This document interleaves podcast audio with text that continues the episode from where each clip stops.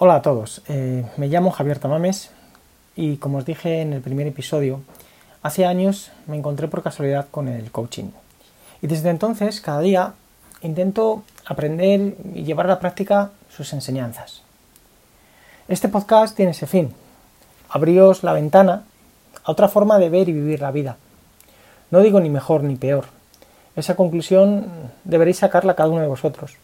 Pero desde luego, en mi caso, sí puedo afirmar que es una manera diferente de ver y vivir la vida. Hoy, en este episodio, vamos a hablar de nuestro autodiálogo, de nuestra relación con esa voz que, sin pedir permiso, irrumpe en nuestro día a día y lo hace a su antojo. Y por la general lo hace con la idea de, chafarnos el plan, de ahogarnos la fiesta, por, decirlo de alguna manera. Eh, ya me lo habéis escuchado en decir en alguna, en alguna ocasión, el coaching son conversaciones para crear, entre otras cosas, conciencia y responsabilidad individual. Son conversaciones mm, en el presente, en el aquí y el ahora. Es decir, el aquí y el ahora porque es el momento donde nosotros podemos actuar. El pasado ya se ha ido. Solo puedo mirarlo para mejorar en el presente lo que hice, puedo mirarlo para aceptar los errores que cometí y cambiar en el presente esos parámetros que en su día me frenaron o impidieron llegar donde quería hacer, llegar. Y luego tenemos el futuro. El futuro que aunque no estoy y no vivo en él, sí puedo hacer que mis actos de hoy, del aquí, de la hora, influyan en él. De manera que al influir en él, puedo influir en cómo va a ser mi transitar por ese futuro cuando llegue el momento. Por eso decimos mm, que el presente es el aquí y el ahora. Porque es el momento donde actúo o me dejo llevar. Yo prefiero apostar porque ese aquí y ahora se convierta por el momento donde llevo a cabo mi plan de acción para conquistar o para acercarme a esa realidad futura a la que le estoy dando forma en el presente. Por eso, por esto que decimos, es muy importante nuestro autodiálogo. Ese autodiálogo es la conversación que, que mantenemos con nuestra voz interior el poder que le otorgo a esa voz interior, la capacidad de decisión que le permito tener.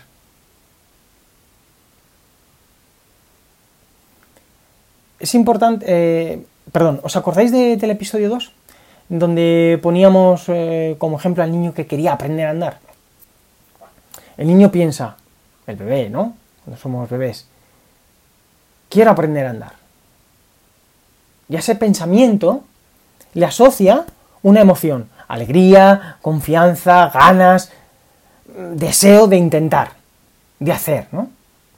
Y todo eso, ese pensamiento con esa emoción, provoca la acción de ponernos en marcha, de, que el niño se ponga en marcha, una y otra vez. Aunque se caiga, se levanta, aunque se caiga, se levanta. Ese es el triángulo mágico, ¿no? ¿Mm? ¿Os acordáis? No hay nada más. Pero conforme vamos creciendo, y de manera paralela, crece en nosotros una voz interior a la que le encanta sabotearnos. A cada pensamiento positivo que tenemos, por decirlo de alguna manera, ella va a aparecer asociándole un mensaje de, de duda, de temor, de pesimismo, que hace que ese pensamiento que teníamos, positivo en su inicio, termine abrazándose a una emoción negativa y por lo tanto degenerando en una no acción.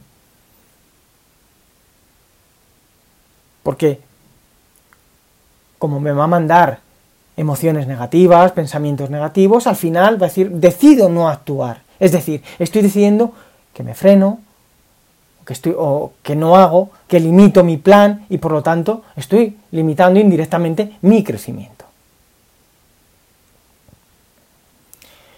Mira, eh, por ejemplo, a principio de temporada de esta que ha acabado, en esta 19-20, en el primer partido, eh, antes del primer partido se me ocurrió hacer una. pedí permiso al primer entrenador, a Llorente, me dio el ok, y se me ocurrió llevar a cabo una, visualización, ¿vale? Digamos que eh, mi objetivo era que los chicos en esa primer envite de, la temporada salieran lo más motivados posibles y dejando los nervios, eh, la presión a un ladito callando esa voz, es que les podía decir, es tu primer partido, a ver si no lo hacemos bien, es que si no ganamos, ¿eh? quitándoles eso, quitándoles eso, sacándole, intentaba sacarles eso de su cabeza. Para ello, les dije que se pusieran todos de pie después de la, después de la charla técnica y después de calentar, al volver justo antes de salir al, al partido, les dije que se pusieran en pie, que formaran un corro, que se abrazaran y que empezaran con una música de fondo, cañera, que empezaran a visualizar lo que querían hacer cada uno. Todo en pensamientos positivos, pensamientos positivos de lo que iba a hacer cada uno. Ese regate, ese corte, ese, eh, del defensa, esa anticipación, ese pase, esa pared, esa parada. Al final, que quería que esa corriente de pensamientos positivos al final se iban a ligar a emociones positivas, les iba a generar a ellos solo emociones positivas, pensamiento más emoción positiva, que les iba a provocar luego en el campo? Una acción positiva, seguro. Lo que quería era eso, que ese, su autodiálogo, ese que les pudiera surgir negativo, se les frenara, se les fuera, desapareciera, no les gobernara. Luego, tiempo después, bueno, ese partido, recuerdo, lo ganamos. Los chavales jugaron bastante bien y lo ganamos. Obviamente no digo que fuera por eso, no, no, ni mucho menos, ni mucho menos. Pero eso sí que ayudó a también. ¿Por qué? Porque luego, tiempo después, por privado, con mensajes privados, al terminar la temporada, alguno de ellos me reconoció. Esa visualización del primer partido fue genial. Me quitó los nervios que tenía. Estaba cagado me llegó a decir uno de ellos. Y cuando hicimos eso me sentí fuerte, sentí que como equipo íbamos a hacerlo muy bien.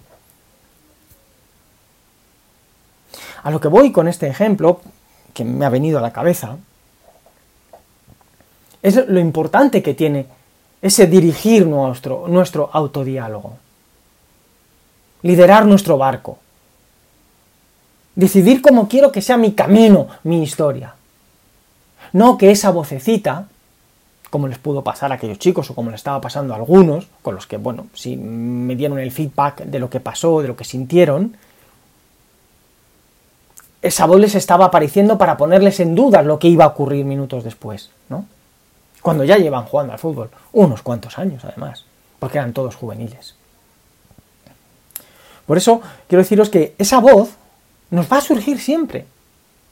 Incluso surge en personas a las que admiramos porque nos gustaría parecernos, porque les presuponemos una fortaleza mental superior a las de los demás. Y creemos que ellos nunca se vienen abajo ante la adversidad.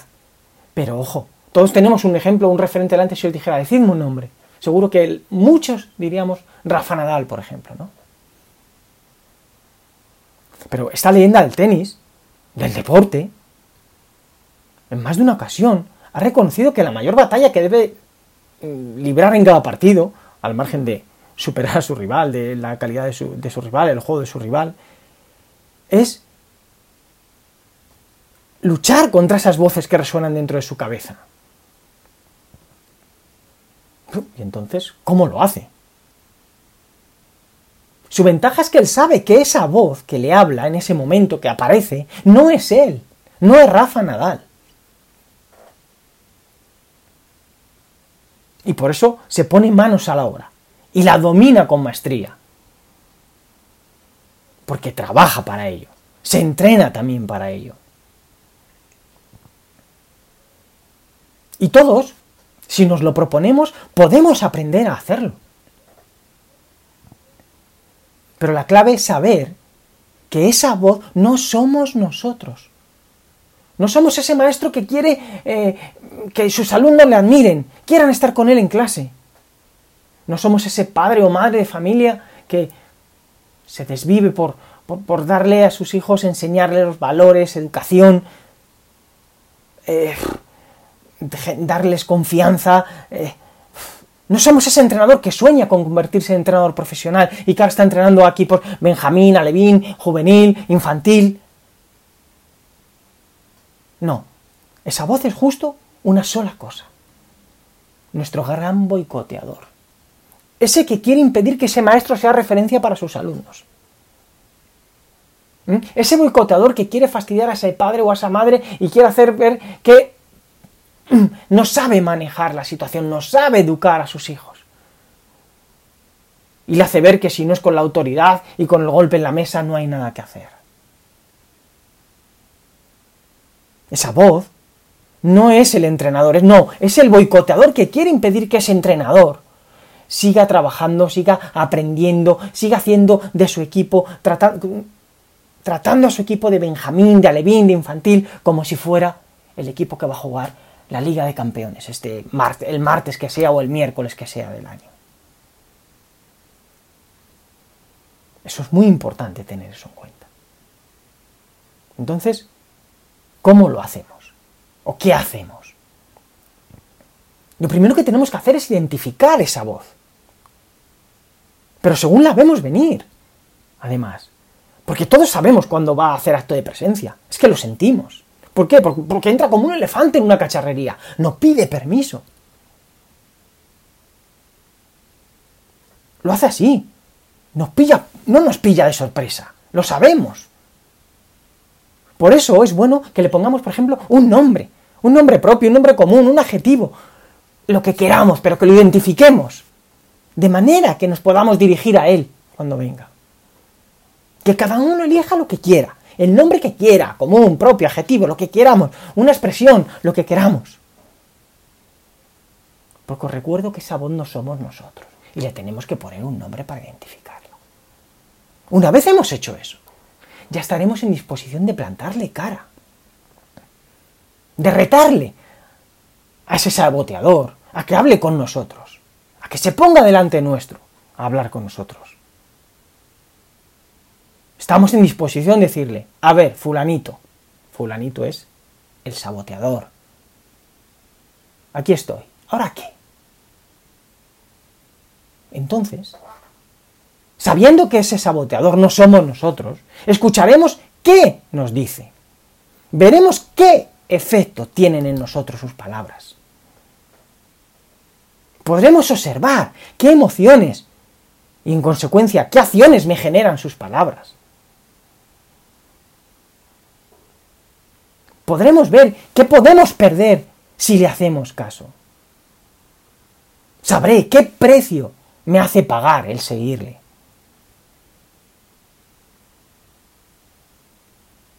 Al identificarle así, sabré qué me va a pasar si le doy el poder de que él elija mis pensamientos provocando mis emociones y mis acciones que voy a llevar a cabo.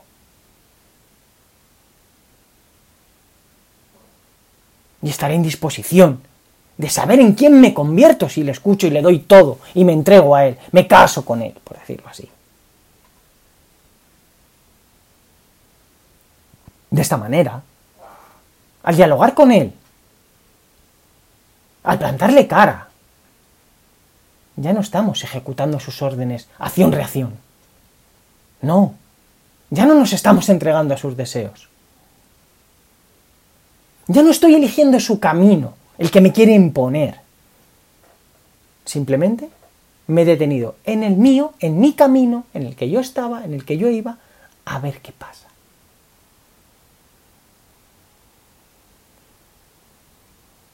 Y ese, ese diálogo lo veo desde mi ser. ¿Por qué desde mi ser? Porque tenemos muy claro que esa voz no somos nosotros. Es decir, desde ese momento ya le estaremos ganando. Ya estaremos en disposición de darle la vuelta a la tortilla, por decirlo así. Porque nuestro yo verdadero habrá salido a escena. Le estará plantando cara a la voz, al sabotador, al fulanito. y le pondrá sobre la mesa todos los argumentos que tiene para derrotarle.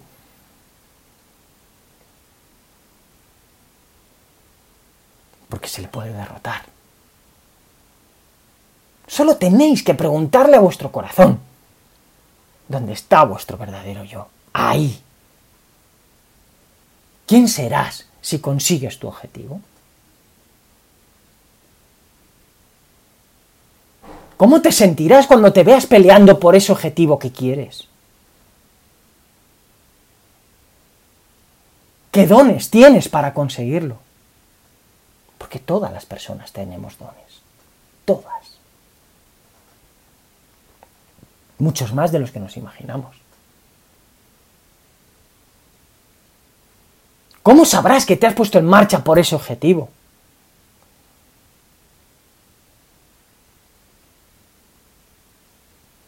¿Cómo veo ahora mi camino ahora que estoy pensando en esto y estoy respondiendo a estas preguntas?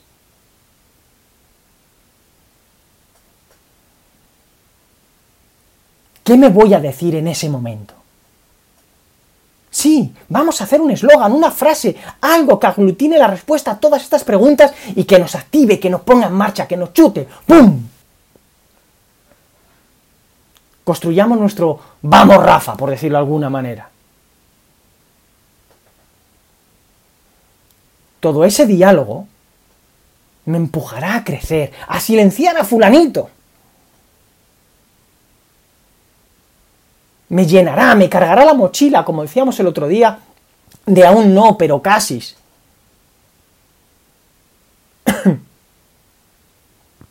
Nos acercará al borde de nuestra pecera. Sí, imaginaros que somos un pececito en la pecera. Nos acercará a ese borde.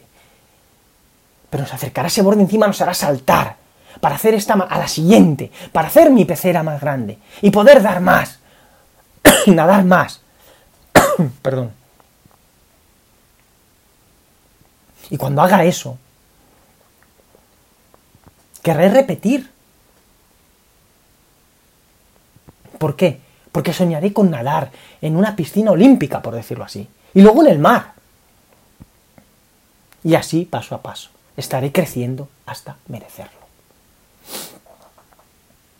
Os invito a hacer una práctica cuando acabe el podcast. Imaginaos que sois entrenadores, pero que cada uno ponga aquí, siempre esto lo enfoco un poco hacia el deporte, porque como os digo, bueno, es mi vida más enfocada hacia todo eso, ¿no? Pero me da igual que cada uno sustituya la palabra de lo que es o de lo que quiere ser por la palabra entrenador, entrenando, que vais a escuchar aquí, etcétera, etcétera. Sois entrenadores. Imaginaos que estáis entrenando a un equipo juvenil de vuestro club el equipo de tercera división de ese club, por ejemplo, pues no le están yendo muy bien las cosas y la directiva decide prescindir del técnico actual. Un entrenador, bueno, con experiencia, que ha conseguido muchos logros, pero que, por lo que sea, bueno, pues esta temporada los resultados no están siendo buenos. Y entonces la directiva llega y os ofrece a vosotros el puesto. Vosotros que sois unos recién llegados, por decirlo así, al mundo de los banquillos. Lleváis, no sé, vamos a imaginar, dos años entrenando en fútbol 11. Y encima nunca habéis entrenado a un equipo aficionado, todo han sido, pues eso, juvenil, vuestro máximo. Sería vuestra primera experiencia con un equipo, con el equipo, primer equipo del, del club, con gente ya mayor, Imaginaos bien la situación. Y ahora abrid la puerta a que venga fulanito y dialogad con él. A ver qué os dice. Lo podéis imaginar, ¿verdad? Seguro que tiene pocas palabras de aliento para vosotros. Seguro que quiere cercenar el sueño. Porque os recuerdo que es que vuestro objetivo final es ser entrenador profesional. Mirad qué efecto tienen en vosotros sus palabras. Y tras escucharle, dejad que vuestro yo, porque él no es vosotros, no, dejad que vuestro yo le pregunte, como hemos hecho antes, a vuestro corazón. Después de todo eso, yo os pregunto, ¿aceptaríais el reto? ¿O preferiríais esperar a coger más experiencia, que puede ser una de las cosas que os presente? ¿A esperar porque aún no estáis preparados? esperar porque a lo mejor si yo no consigo los buenos resultados, pues mi progresión en el club se frena. Estoy convencido que si vosotros mantenéis ese diálogo con vuestra voz interior, en los términos en lo que lo estamos planteando, le decís a la directiva, quiero, me tiro a la piscina.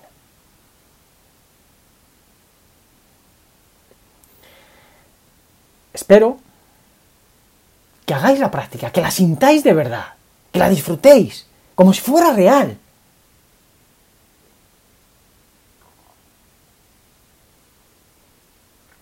Será una, manera de, de hablar con esa voz, que, de provocar ese diálogo. Ahora, para recapitular, recordad, ponedle nombre al saboteador, plantadle cara. Vuestro camino os está esperando, el que vosotros habéis elegido. El proceso para tirar por la borda a fulanito es el que os hemos presentado hoy. Y es siempre el mismo. Da igual que seas Rafa Nadal o Javi. Da igual la profesión o el ámbito de la vida en que queramos mejorar. Pues insisto, esa voz no somos nosotros. Esa voz es solo alguien que quiere limitarnos.